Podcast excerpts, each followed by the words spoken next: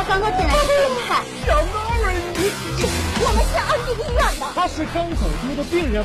The Breakup Guru is the latest example of how one man's license can backfire and how twisted China's upstart movie industry can become.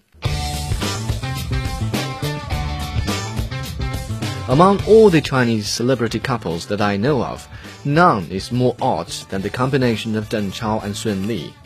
32-year-old Sun has recently shot to fame after her appearance in soap opera The Legend of Zhen Huan captured the attention of countless men and women who worship the sort of earthly sophistication known as court intrigue. Her composed and graceful manner belies a vengeful soul who sees everything and controls everything, and that's pretty cool. 我啊，我刚掉海里了。然后你打鱼，你你救了我，姐要请你吃饭，你叫什么？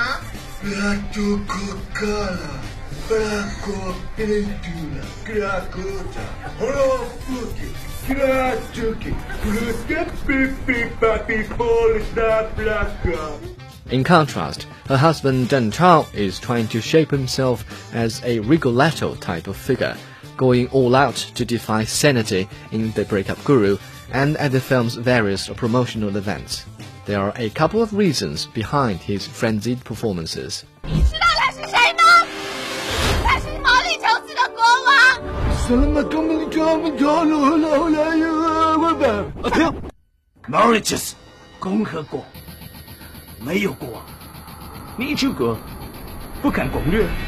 For one thing, The Breakup Guru was adapted from a play of the same name by theater director Yu Baimei, who happens to be an old-time project partner of Deng.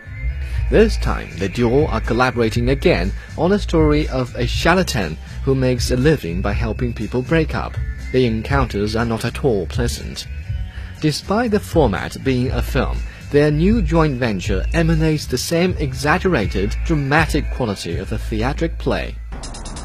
小姑娘，我们可以活得像一个垃圾，但是绝对不能吃垃圾，特别是这种街边摊，太脏了，只配牲口吃。哎呀，小伙子，Secondly, Deng Chao himself appears to be quite a master of this burlesque approach of performing.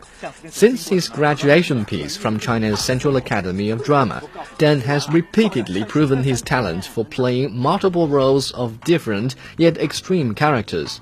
The Breakup Guru may consist of many challenging scenes of low taste, but in the end it is just a private testing ground for him to simply be himself. 凹血正面， 还有吗？ Thirdly, and rather unfortunately, there is no one there to rein in his overflowing performance, because he is also the director, and presumably a good friend of the other director, Yu Baimei. 我告诉你啊，那地下女螃蟹真憧憬着做王后的时候穿什么婚纱，而且永远不会再纠缠你。还有，国内没有任何一家媒体狗仔八卦杂志知道的消息，我已经成功帮你分上。涵涵，你让该买单了。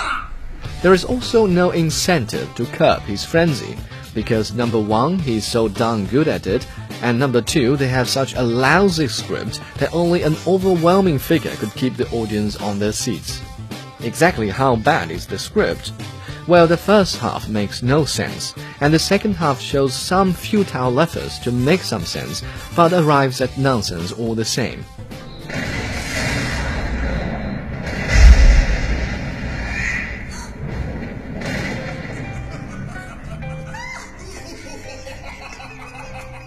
As a breakup guru, Deng's only method is to try and attract the female target and sabotage the relationship as a third wheel.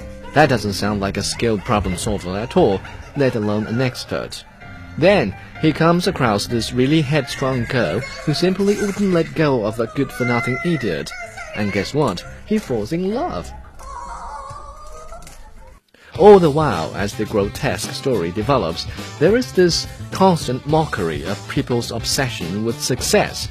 The message is pretty clear the first time, but for reasons unknown, it has to be repeated time and time again.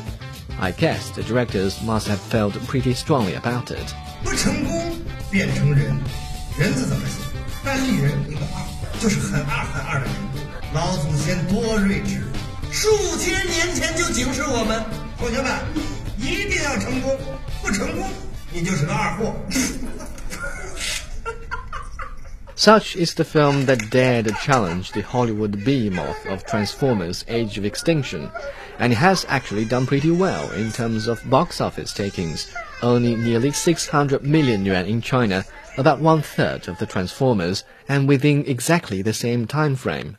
那这钱是我拿走呢， 还是我囊死你之后再烧给你呢？烧，多费火呀！哥，拿走，哥，拿走，拿走，拿走。 Deng Chao's acting skills certainly helped, but so did the next to vulgarity content. Until most of our people can begin to appreciate films other than comedy, China will always be on the way to becoming a truly great nation.